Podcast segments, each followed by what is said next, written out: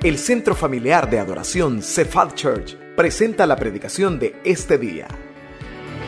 Oramos para que Dios prepare su corazón para recibir palabra viva, poderosa y transformadora en este mensaje.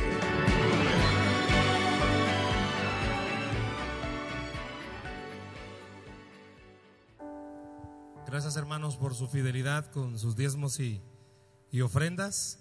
Gracias por creer que Dios sigue siendo fiel. Ya estamos terminando mes y Dios sigue siendo fiel. ¿Cuántos dicen amén? No lo cree. ¿Cuántos dicen amén? Dios sigue siendo fiel. Quiero pedirle en esta hora que me ayude a orar para que sea el Espíritu de Dios el que nos pueda hablar, que Él ayude a que a pesar de que tengamos imperfecciones, Él nos pueda ministrar.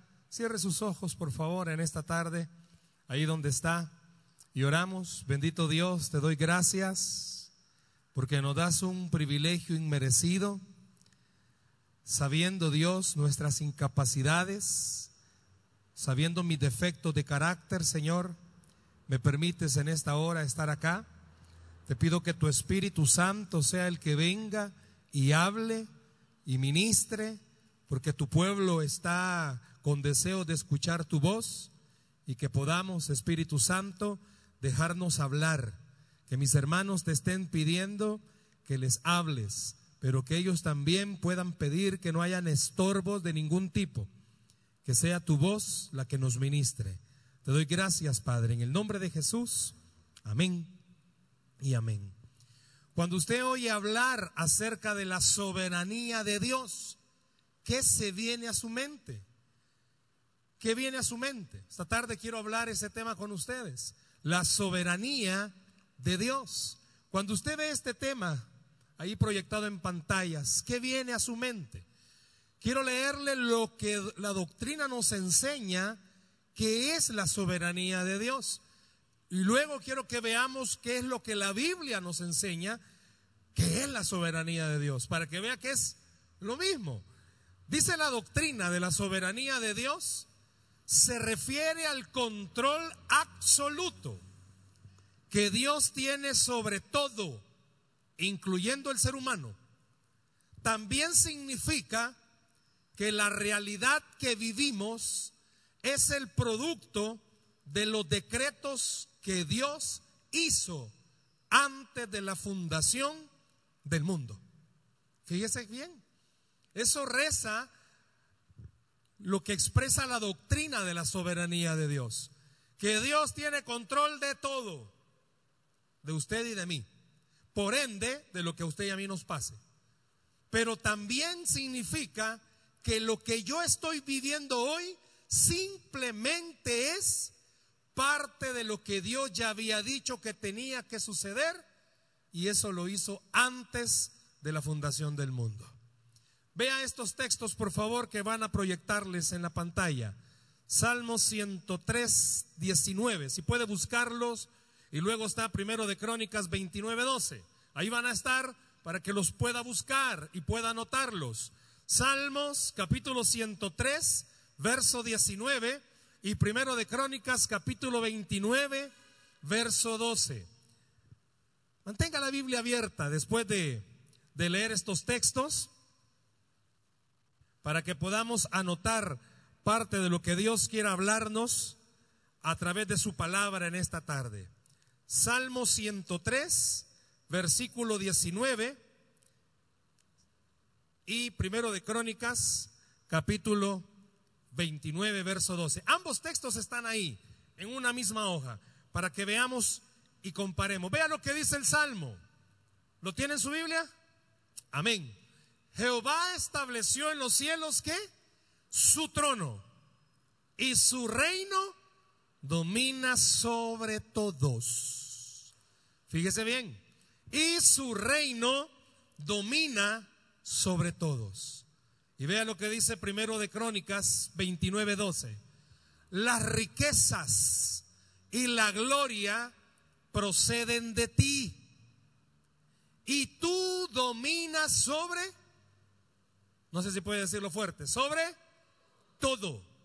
en tu mano está la fuerza y el poder, y en tu mano el hacer grande y el dar poder a todos. Vamos a dejar esos dos textos ahí un momento. Si usted se fija, lo que reza la doctrina de la soberanía está aquí reflejado. Estos dos textos nos hablan y nos enseñan qué es la soberanía de Dios. Y quizás lo que voy a mencionar, más de alguno va a identificarse. A veces, muchas veces, o casi siempre, es difícil entender los propósitos de Dios en medio de nuestros problemas. No sé si usted tendrá la capacidad, yo no tengo la capacidad de rápidamente detectar cuando me ha pasado algo y decir, no, esto es parte de lo que Dios tiene, no. Es difícil. Y en medio de una tragedia, póngase a pensar conmigo que a usted le está pasando una tragedia. En medio de esa tragedia, hablar de esto, de la soberanía de Dios, parecería hablar de una teología poco realista, porque, seamos honestos, cuesta encontrar a Dios en una enfermedad, cuesta encontrar a Dios en una escasez.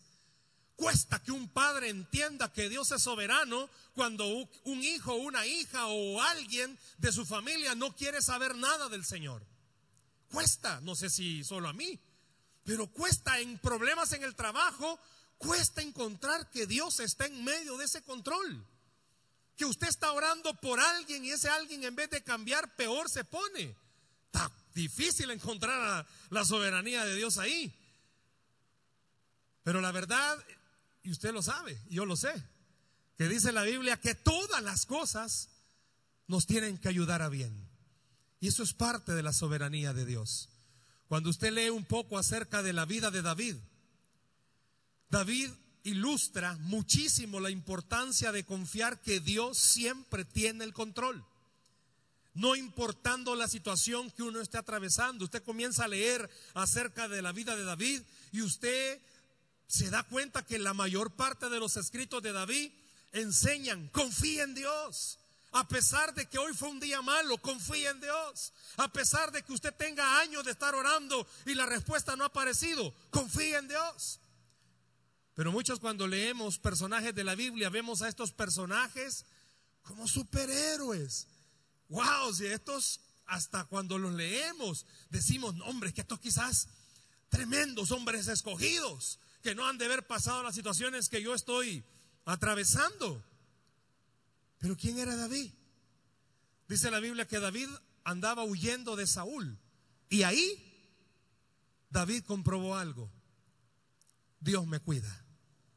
Dice la Biblia, y oiga qué tremendo, que David mete las extremidades, mete las patas con Bexabé, se vuelve un adúltero y luego un mentiroso y luego un asesino. Y a pesar de haber hecho todo eso, David vuelve a la conclusión, Dios me ha cuidado. Fíjese, Dios me ha cuidado. Y luego el hijo Axalón viene y lo quiere quitar del trono, hace todo lo posible por quitarlo del trono y David una vez más vuelve a comprobar algo. Dios me ha cuidado. Dios me ha cuidado y sigo sentado en el trono. Por todas estas cosas que he mencionado y otras, David en carne propia pudo llegar a experimentar lo que estamos hablando en esta hora. David no solo probó, sino que descubrió que aún en la situación más negra, aún en la situación literalmente sin salida, y aún en el caos más grande, Dios sí cuida de sus hijos. ¿Escuchó? Dios sí cuida de sus hijos. Yo no sé cuántos en esta hora pueden testimoniar y decir, no tienen dinero porque se ha escaseado, pero la provisión ha sobreabundado. Porque Dios sí cuida de sus hijos. puede ser que usted haya tomado una mala decisión y con justa razón vengan consecuencias sobre su vida, como vino sobre David. Pero a pesar de todo eso, usted no puede negar, Dios cuida de sus hijos. A pesar de que estemos atravesando problemas por nuestro carácter, por nuestras decisiones, mire, el mundo dice a este le toca muerte de sapo, pedrada. Pero Dios dice, yo sigo cuidando de mis hijos. Si usted está en una situación en la cual cree que no va a salir, que es imposible, que mejor se dé por vencido, que mejor deje de esperar, porque usted está esperando una irrealidad, algo utópico, algo falso, déjeme decirle de parte de Dios esta tarde, puede ser que todo lo que le esté rodeando le esté diciendo, estás perdiendo el tiempo, ¿qué estás haciendo ahí? Pero Dios le está diciendo, aún eso que no tiene salida es parte de mi plan sobre tu vida y te estoy cuidando. A pesar de que usted y yo creamos que no, Dios nos está cuidando. Yo quiero decirle algo, al que tiene situación difícil en su trabajo, ese problema es de bendición porque Dios lo está permitiendo para seguirle cuidando su vida. Si usted tiene alguna situación, algún problema, yo quisiera que esta tarde viera ese problema como Dios diciéndole, vos no lo ves, pero ese problema lo voy a usar para bendecirte, dice el Señor. Voy a usar esa escasez para bendecirte. Voy a usar ese lío con tus hijos para que compruebes cuán grande Dios tú tienes sobre tu vida. Yo no sé si esta tarde usted necesita retroceder el cassette y recordar algo. Quien murió por usted en la cruz y quien dio la vida por usted no es cualquier Dios. Es el Dios de los cielos, Señor de señores y Rey de reyes. Él tiene el poder para hacerlo. Dele el aplauso al Señor, por favor. Si usted está pasando por situaciones difíciles, escuche esto.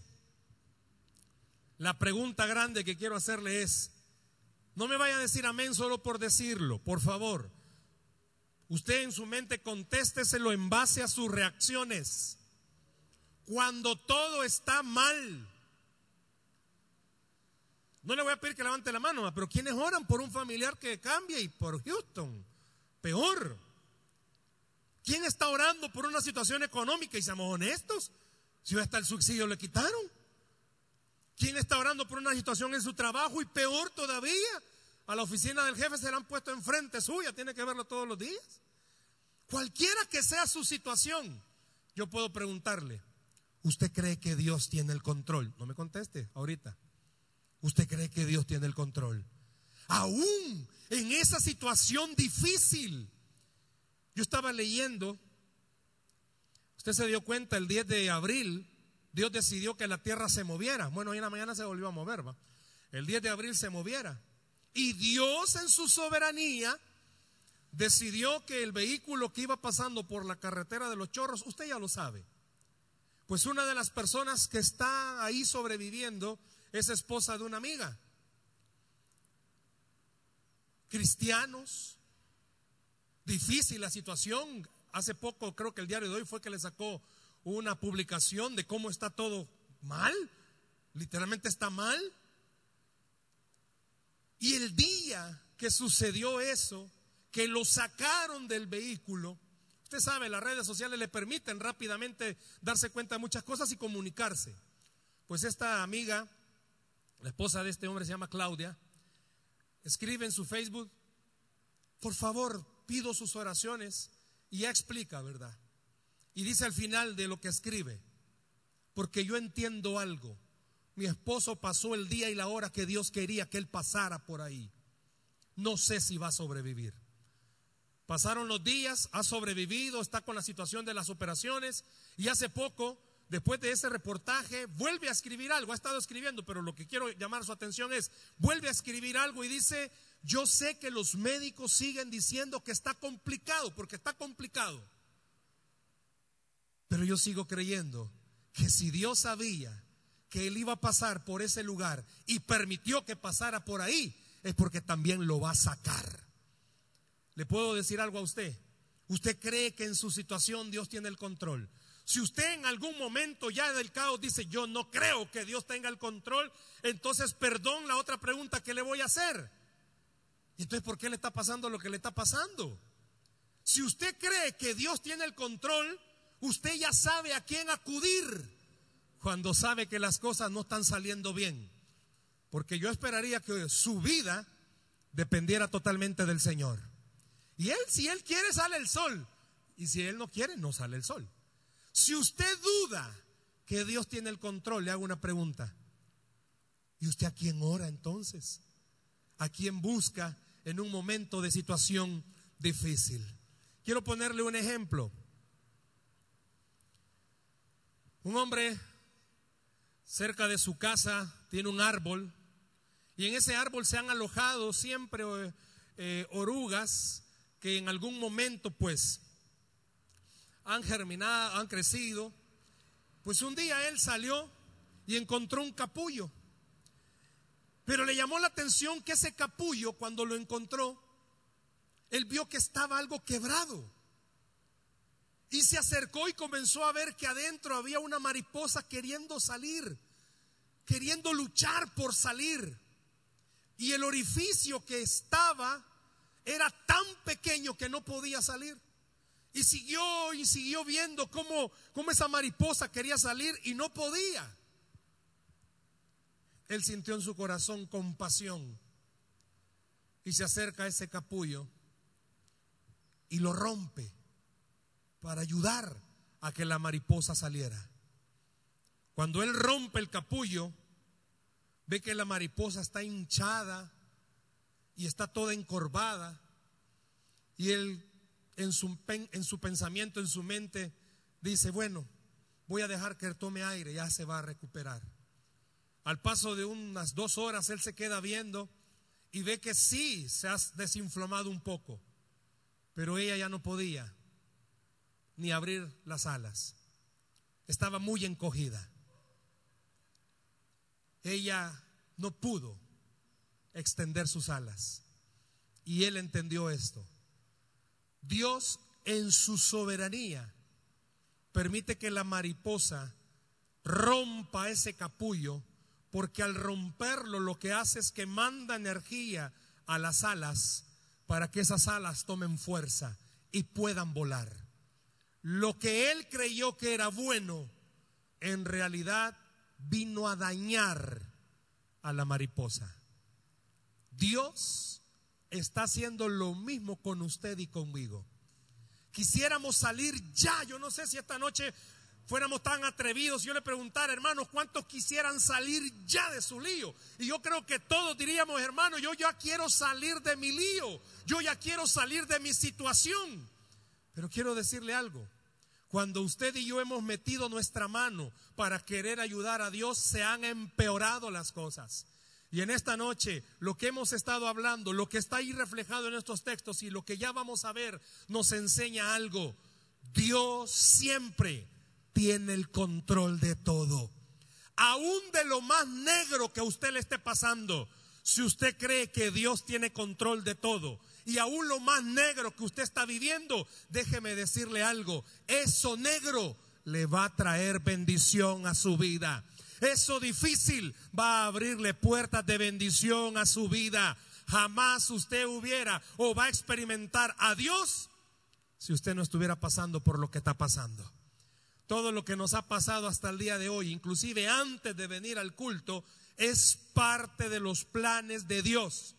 Y su único plan, ¿sabe cuál es? Bendecir su vida.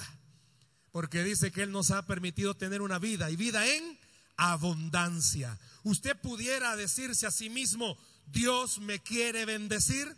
¿Por qué no lo dice, por favor? Dígalo, Dios me quiere bendecir. Y yo quisiera que usted viera algo. Esposas que oran por su esposo, pues Dios quiere bendecirlo a través de él. Aunque esté ensatanado quizás, pero Dios quiere bendecirlo a través de él. Esposo, Dios quiere bendecirlo a través de su esposa. Gracias por el amén. También a través de la suegra Dios quiere bendecir.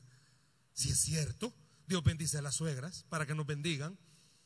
¿Sabe? A través de esa mala noticia que recibió esta semana, Dios quisiera que usted tuviera fe y usted creyera. Dios quiere bendecirle. Dios quiere bendecirle. Algunas veces, no sé si a usted le ha sucedido,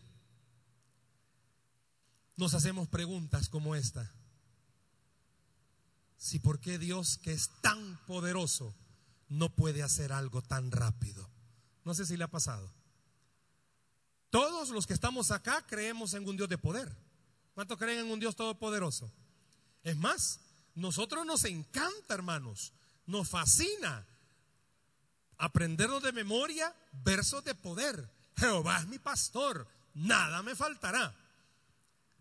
Todo lo puedo en Cristo que me fortalece. Todos los cristianos somos así. Pero se nos olvida algo, que Dios no solamente es todopoderoso, sino que también Dios es soberano. Y sabe usted que la soberanía de Dios la vemos más en nuestra vida que el poder. Dios todos los días, todas las cosas que usted ha vivido, le muestra que Él es un Dios soberano. Hay un personaje de la Biblia del cual quiero mencionarle en este instante, Habacuc. Habacuc, la Biblia prácticamente no dice nada, solo nos habla del relato en el libro de Habacuc. Y Habacuc era un profeta que se cree que aproximadamente eh, escribió esto que voy a mencionarles allá por el año 605 al 600 antes de Cristo cuando Nabucodonosor había conquistado Jerusalén, Judá. ¿Qué tiene que ver esto con la soberanía? Yo quiero sacar tres cosas rápido acerca de la soberanía de Dios. Vea la primera, está en Habacuc capítulo 1, verso 3. Si quiere anótelo, se lo van a proyectar en las pantallas. Habacuc capítulo 1, verso 3. Vea lo que dice este texto. Hay una pregunta. ¿por qué me haces ver iniquidad y haces que vea molestia? Destrucción y violencia están delante de mí y pleito y contienda se levantan. ¿Sabe quién es Abacub? Abacub le tocó vivir una parte bien difícil. Se la digo rápido. Asiria había conquistado Judá y lo había conquistado de una forma violenta. Y Judá tenía que vivir bajo el reinado de Asiria. De repente, Nabucodonosor, con los años, ¿verdad? Viene y destruye al imperio asirio. Pero cuando destruye al imperio asirio, también va nuevamente a Judá a hacer casi lo mismo que hizo Asiria. Pero escúchelo, Nabucodonosor lo hizo peor, lo hizo más violento, destruyó más. Y ahí es donde aparece la pregunta de Abacú. ¿Por qué me permites ver esto? Quizás usted no le ha dicho a Dios, ¿por qué me permites ver esto? Pero yo le pidiera que levantara la mano, no lo haga, ¿verdad? Todos aquellos que quizá le hemos dicho a Dios, ¿por qué me está pasando esto? Y sabe, Habacuc da a entender algo a través de esto, porque todo el libro de Habacuc es un diálogo entre Dios y Habacuc. Y Habacuc le dice a Dios, Señor, tú eres todopoderoso. Y en vez de ayudar a tu pueblo, de liberarlo de los asirios, tú has permitido que venga una cosa peor. ¿Por qué? Quizás a usted le ha pasado lo mismo. ¿Por qué, Señor, te estoy orando si te estoy pidiendo que esto cambie? Y en vez de cambiar se pone peor. ¿Por qué? Porque Abacú nos enseña que la soberanía de Dios, escuche por favor, es incomprensible a nuestros ojos. Nuestros ojos no comprenden por qué las cosas son así. Pero los que conocemos a Dios sabemos algo. Y eso es lo que en esta noche yo quisiera que en su corazón usted lo reforzara. Quizás usted se ha estado preguntando, ¿y hasta cuándo, Dios? ¿Y hasta cuándo? Porque si en una semana usted pudiera sacar la lista de todos sus problemas, quizás de una viene la otra y después viene la otra. Bueno, ya no solo está en una situación económica, pues, ahora ya hay enfermedad. Vaya, ya no solo está el económico, ya no, y no solo la enfermedad, se arruinó el carro y no hay para arreglarlo. Vaya, y a eso súmele que se le meten los ladrones. Y a eso súmele todos los problemas que usted tiene en su trabajo. Y para terminarla rematar, su suegra va a llegar a vivir con usted. Está difícil, va. Imagínese eso. Viene Abacud y dice, Señor, ¿por qué? ¿Por qué me permite ver esto? Y quizás, y le soy honesto, por favor, no trate de, de muchas veces decir, no, yo no. La mayor parte de cristianos le preguntamos a Dios, ¿y por qué a mí? Y que no basta solamente con lo que ya estoy pasando. Por eso Abacuda enseña algo con este verso. Para nuestros ojos, la soberanía de Dios es incomprensible. No podemos comprender qué es lo que Dios está haciendo. Y si hay alguien esta noche que está pasando por algo y no entiende lo que Dios está haciendo, yo espero que el Espíritu Santo le esté diciendo a su corazón, aunque tus ojos no entiendan, Dios tiene el control. Aunque tus ojos no vean, Dios tiene el control. Hermano, ese carro arruinado, ahí Dios tiene el control. Esa situación con sus hijos, ahí Dios tiene el control. Esa cuestión de su trabajo, ahí Dios tiene el control. Quizás sus ojos y mis ojos no puedan comprender eso. Vea lo segundo. Capítulo 2, verso 4. Le han subrayado la parte que quiero llamar su atención. Sí, la primera parte dice aquí que aquel cuya alma no es recta se enorgullece. Pero lo que quiero llamar su atención es la segunda. Mas el justo por su fe vivirá, siempre Abacú. ¿Por qué? Porque después del diálogo que tiene con Dios y que Dios le comienza a hablar a Abacub, Abacub comienza a entender algo y es lo que espero el Espíritu Santo nos hable a nosotros esta noche.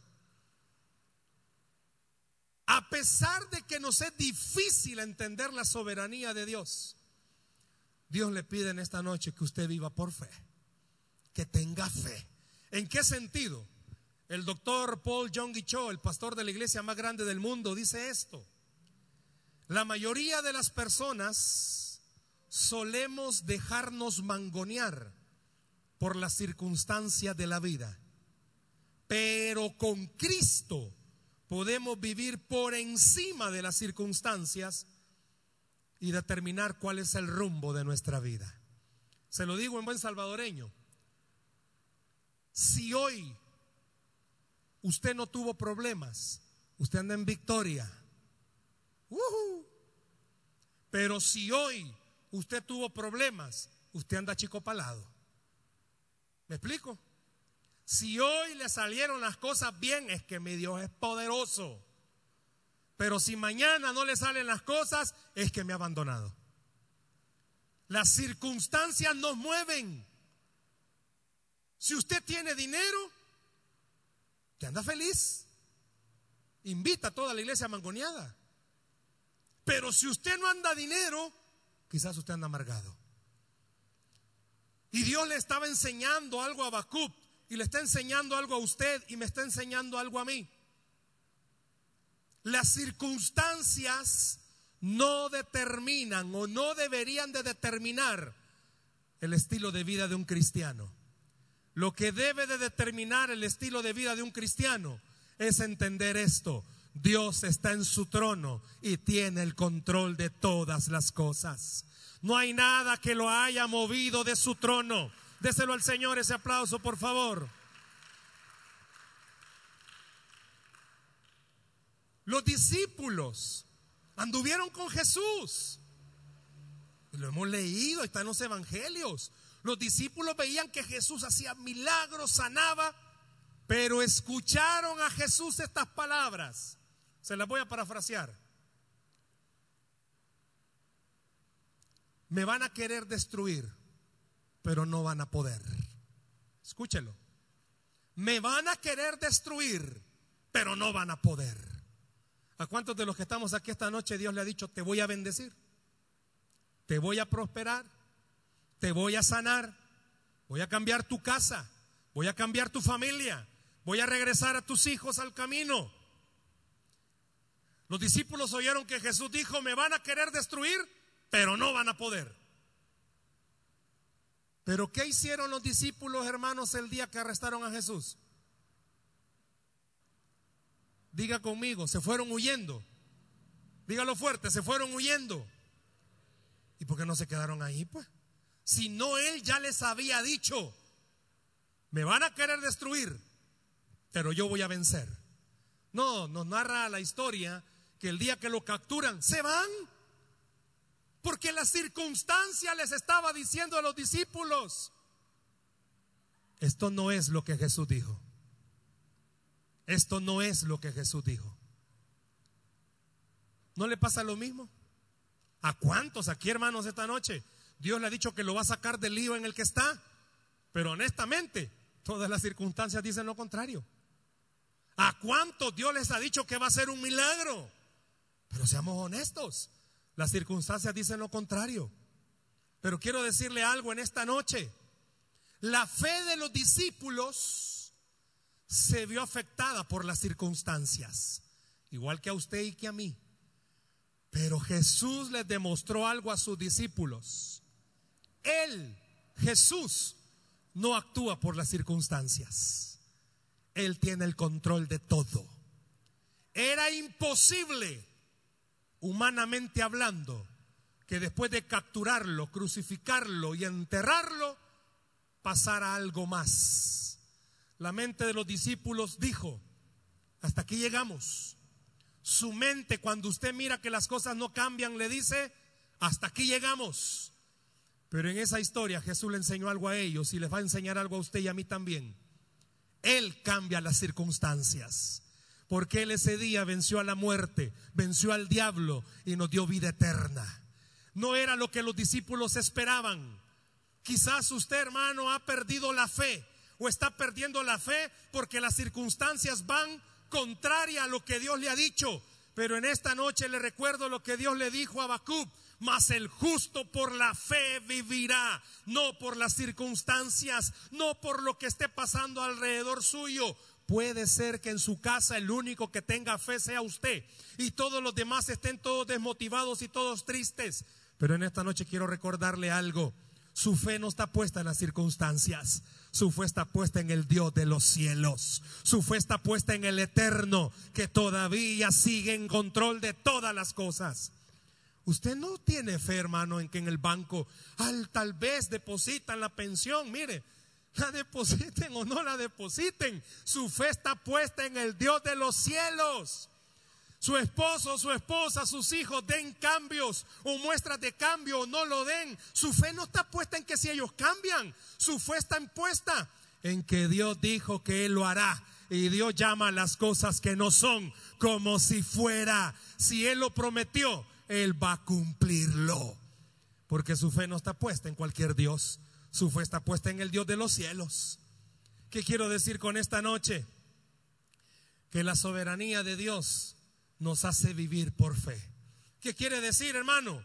Que cuando usted cree que Dios es soberano, a pesar de que la puerta esté cerrada, usted tiene que tener fe que Dios tiene la llave para abrir esa puerta. Que aunque a usted le hayan cerrado las puertas, su fe le está diciendo y le tiene que decir, Dios es el que abre puertas. Y puertas que Dios abre, nadie las puede cerrar. Nadie puede cerrar una puerta que Dios ya abrió. ¿En qué está poniendo su fe? En las circunstancias. ¿Qué tal, hermano? Aquí pasándola, a ver qué sale. Hermano, ¿en qué está puesta su fe? Tenga fe. Dios ha prometido tener cuidado de sus hijos. ¿O acaso Dios no le ha prometido a usted tener cuidado de su vida? ¿Acaso Dios no le ha prometido tener cuidado de todo lo que a usted le rodea? Yo quisiera que esta noche los que tienen problemas serios vieran sus circunstancias y sean honestos. ¿Cuántas veces ha vivido en base a su circunstancia? Hermanos, óigame esto, el estado de ánimo de un cristiano no depende de las circunstancias, depende que Cristo derrotó a la muerte en la cruz del Calvario y que Él tiene el poder para hacer un milagro sobre todo aquel que cree. Mi fe está basada no en lo que yo pueda tener en la bolsa, porque en la bolsa quizá yo no puedo tener nada, pero la Biblia dice que vamos a comprar sin dinero. La Biblia dice que aunque andemos en valle de sombra de muerte, no temeremos. La Biblia dice que Jehová es, su pastor y que nada le faltará. La Biblia dice que Él es nuestro ayudador. La Biblia dice que si Dios con nosotros, ¿quién contra nosotros? Las circunstancias no deberían determinar nuestra fe. La fe la determina que Dios sigue en el trono. Y vea este verso, capítulo 3, verso 18, siempre de Abacú. Capítulo 3, verso 18. ¿Qué dice? Con todo, yo me alegraré en Jehová y me gozaré en el Dios de mi salvación. ¿Para cuántos es fácil, hermano? Estar tranquilo en las pruebas. ¿Para cuántos? ¿Le puedo pedir algo en esta noche?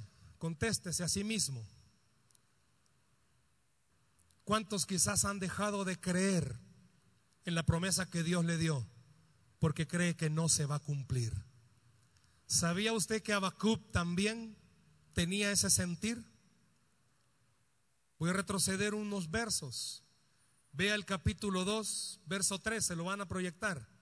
Vea el capítulo 2, verso 3. ¿Qué dice, hermanos? Aunque la visión tardara, o tardará aún por un tiempo, mas se apresura hacia el fin y no mentirá, aunque tardare, ¿qué dice? Espéralo, porque sin duda vendrá, no tardará. ¿Sabe qué está diciendo ahí? Aunque usted crea que no va a pasar nada, espere porque así va a suceder. Espere, porque sí va a pasar. Yo no sé si esta noche usted necesita decirse a sí mismo, tengo que esperar, porque sí se va a cumplir mi promesa. Sé que es difícil para alguien ver todos los días que no ha cambiado nada la situación. Es difícil. Es imposible seguir creyendo. Pero Dios le dijo a Bacub, tranquilo. Tus ojos ya no tienen que ver como hombre. Tienes que ver con fe. ¿Para qué? Para que se produzca lo del verso 18. Regresamos al 3.18, por favor, Ronald. Para que pase en su vida y en mi vida esto. Cuando usted y yo aceptamos, escuche la palabra, no dije entendemos, aceptamos la soberanía de Dios cuando usted y yo aceptamos que Él de verdad tiene el control de todo y que eso malo es de bendición para mi vida, usted va a comenzar a experimentar que de verdad Dios tiene el control de todas las cosas. Yo le pedí permiso a una pareja que está con nosotros en el Ministerio de Matrimonios, a Walter y, y Brenda, ellos están con nosotros esta noche. Dios a ellos en el matrimonio, pues estaban orando y, trabajando porque querían un hijo. Y Dios le permite a ella quedar embarazada. Y todo feliz, ¿verdad? Está embarazada. Y bien bonito y todo. Cuando de repente recibimos un mensaje y en el mensaje decía que habían perdido al bebé. Terrible, ¿verdad? Una situación así, que lo habían perdido. Los días previos, felicidad, los veíamos felices, contentos, pero después de esa situación, pues es lógico, un dolor, una tristeza. ¿Por qué Dios había hecho eso? Cuando usted y yo hemos visto a tanta mujer que tiene hijos y los tira. ¿Y por qué una pareja cristiana Dios les estaba permitiendo pasar por eso?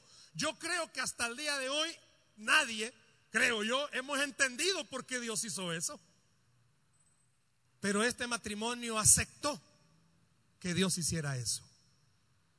Con los días, era lógico, iban pasando los días, iban cobrando ánimo. Y en vez de hacer lo que la carne pudo haber dicho, que bárbaro Dios, como es con nosotros, juega con nuestros sentimientos, siguieron refugiándose en el Señor, siguieron asistiendo, siguieron reuniéndose, siguieron creyéndole a Dios que eso duro iba a ser de bendición para ellos. Con el paso de los meses, en la misma reunión viene Dios, terrible la verdad, porque hasta miedo Dios de día.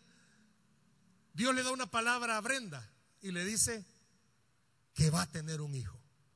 Terrible dar una palabra así, porque pues sí, pudo haber sido la carne, la emoción, ¿verdad? De verlos a ellos. Pues ellos comenzaron a creer que Dios iba a hacer eso. Que Dios en su soberanía había decidido que cuando ellos se casaran, ella iba a quedar embarazada, pero que iba a perder al bebé. Pero que todo eso es parte del plan de Dios. ¿Sabe qué sucede hasta el día de hoy? Walter y Brenda son padres de una preciosa niña que estudia aquí en el colegio en Kinder 3. ¿Sabe por qué? Porque el Dios soberano no hace las cosas al azar. Tienen un plan. Quizás no entendamos por qué, pero Dios ha bendecido este matrimonio con esa niña. Quizás usted no entienda por qué a usted, pues, usted salió sorteado, vaya. Quizás usted no entienda por qué a usted le tocó, pues, bailar con la más fea. Quizás usted hasta el día de hoy se siga preguntando, ¿y cuál es el plan que Dios tiene? Quizás no lo entendamos, pero yo quiero decirle esta noche, cuando usted acepta la soberanía de Dios, Dios pone gozo en su vida. Con todo, yo me alegraré en Jehová y me gozaré en el Dios de mi salvación. Aunque yo no entienda por qué me está pasando esto, yo debo de entender y aceptar algo. Las cosas están mal, pero yo tengo fe que Él tiene el control. Pero yo tengo fe que esto es de bendición para mi vida. Yo no sé si esta noche usted a sí mismo necesita repetirse. Yo necesito creer que Dios tiene control de todas las cosas. ¿Por qué me tocó a mí, pues? ¿Por qué me pasó a mí? ¿Por qué esto? ¿Por qué lo otro? Habacuc nos enseña algo. Cuando aceptamos la voluntad de Dios, entendemos esto.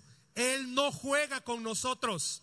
Al contrario, todo lo usa para bendecirnos como sus hijos. Yo quisiera que en esta noche sus situaciones, sus problemas, los viera así. Dios va a bendecirle a través de lo que usted está pasando. Dios va a traer bendición a su familia a través de lo que está pasando. Dios va a traer a sus hijos bendición a través de lo que está pasando. Quizás ahorita sus ojos no ven respuesta, pero esta noche Dios le está diciendo, no camines por vista, camina por fe, porque Dios está en su trono y Él sigue gobernando sobre su creación. La Biblia dice que al que cree, todo le es posible. Denle un aplauso al Señor, por favor, esta noche. ¿Por qué no cierra sus ojos ahí donde está, por favor? Cierre sus ojos ahí donde está. Yo quiero pedirle que con sus ojos cerrados usted piense acerca de lo que esta noche usted ha escuchado. ¿Cuántos necesitamos entender? Nuestros ojos no van a aceptar la soberanía de Dios a simple vista. Nosotros quizás no vamos a entender a simple vista, pero Dios tiene control de todas las cosas. Cierre sus ojos, por favor, ahí donde está.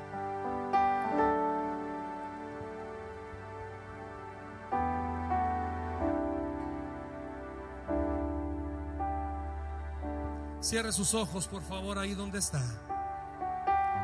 No sé cuál sea la situación que usted esté viviendo, o usted está enfrentando. Yo quiero pedirle que con sus ojos cerrados usted pueda creer que Dios tiene el control. Yo quisiera pedirle que usted creyera que Dios tiene el control. Ayúdanos, Señor, en esta noche a creer que tú tienes el control de todas las cosas y de lo que estamos viviendo y estamos atravesando. Antes de orar, yo quisiera pedirle, adora al Señor con este canto, por favor. Levante su voz en este canto en adoración al Señor, ahí donde está.